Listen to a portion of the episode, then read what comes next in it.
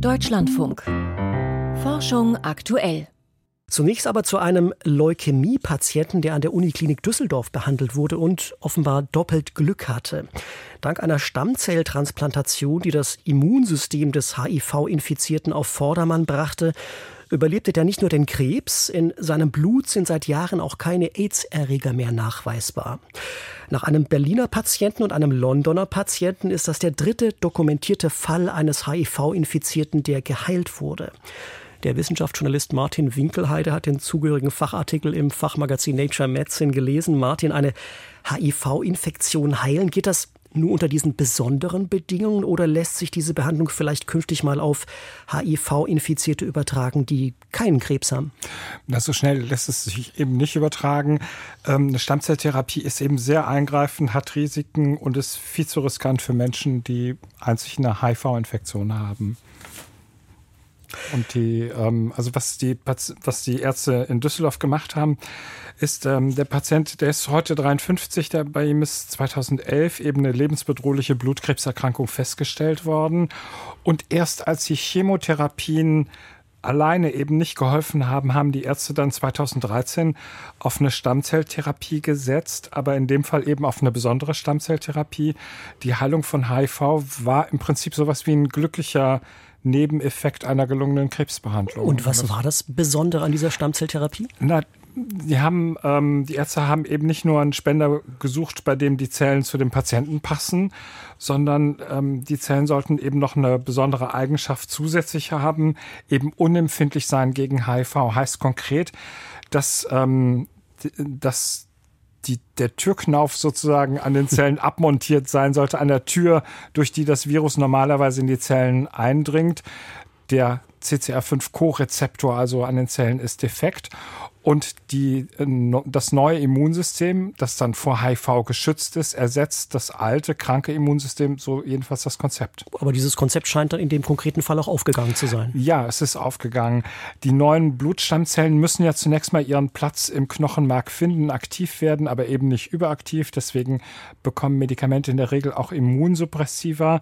Und das neue Immunsystem räumt, wenn alles gut geht, eben letzte Krebszellen ab. Und offenbar aber auch, das haben die Virologen der Uniklinik Köln, die den Patienten eben auch betreut haben, in der aktuellen Studie gezeigt, das neue Immunsystem spürt auch Zellen auf, in denen sich HIV normalerweise versteckt und schlummert, also sogenannte latente Virusreservoirs. Und mit dem Absetzen der immununterdrückenden Medikamente ist diese Übergangsphase dann vorbei. Das neue, vor HIV geschützte Immunsystem ersetzt das alte. Und bei dem Düsseldorfer Patienten hat das so gut funktioniert, dass die Ärzte nach sechs Jahren es dann gewagt haben, die HIV-Medikamente abzusetzen. Seitdem, also seit vier Jahren, lebt der Patient ohne HIV-Medikamente. Und die Studie zeigt, kurzfristig sind zwar mal Viruspartikel gebildet worden, die waren aber nicht vermehrungsfähig. Die Infektion ist nicht wieder aufgeflammt und der Patient gilt als geheilt. Das Zunächst mal. Also Genau. Könnte wieder aufflammen, aber er Ja, aber es ist theoretisch, aber das wird praktisch hoffentlich nicht passieren. Klingt vielversprechend, aber warum kommt denn dieses Verfahren bislang dann nur für Menschen in Frage, die gleichzeitig Krebs und HIV haben? Inzwischen sind ja sage ich mal, 50 Versuche bekannt, Krebs und HIV gleichzeitig zu heilen. Aber nur bei dreien ist in Studien dokumentiert, dass es wirklich funktioniert hat. Da kommen noch zwei Fälle dazu, die auf Kongressen vorgestellt worden sind. Aber in der Mehrzahl war die Behandlung eben nicht erfolgreich. Entweder haben die Patienten die Behandlung selbst nicht überlebt oder der Krebs ist sehr schnell zurückgekommen oder nach Absetzen der HIV-Medikamente ist das Virus zurückgekommen. Und die Frage ist aber natürlich, ob man vielleicht einzelne Elemente des Verfahrens auch für andere Patienten nutzen kann, die eben nur HIV haben.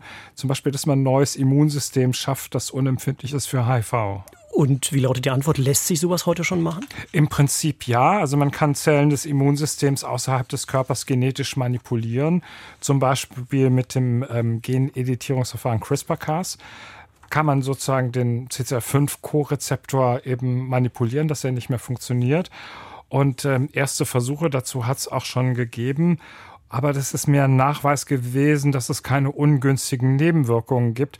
Das Hauptproblem ist, man müsste mindestens die Hälfte der Stammzellen, der Blutstammzellen im Körper manipulieren und das geht praktisch eben noch nicht. Ähm, andere Idee ist eben, dass man versucht, die ruhenden, schlafenden HIV-Viren zu wecken, von denen eben ständig die Gefahr ausgeht, dass die Infektion wieder aufflammen könnte. Und da ist aber das Problem, dass man bislang noch keinen guten molekularen Wecker hat. Also die, die man ausprobiert hat, die sind eben nicht gezielt genug und die haben auch Immunzellen aktiviert, in denen kein Virus schlummert. Aber an beiden Ansätzen wird weiter geforscht. Eine schnelle Lösung ist nicht in Sicht. Über den Düsseldorfer Patienten, der mit seinem Krebs auch seine HIV-Infektion losgeworden ist, sprach ich mit Martin Winkelhardt. Vielen Dank für die Infos.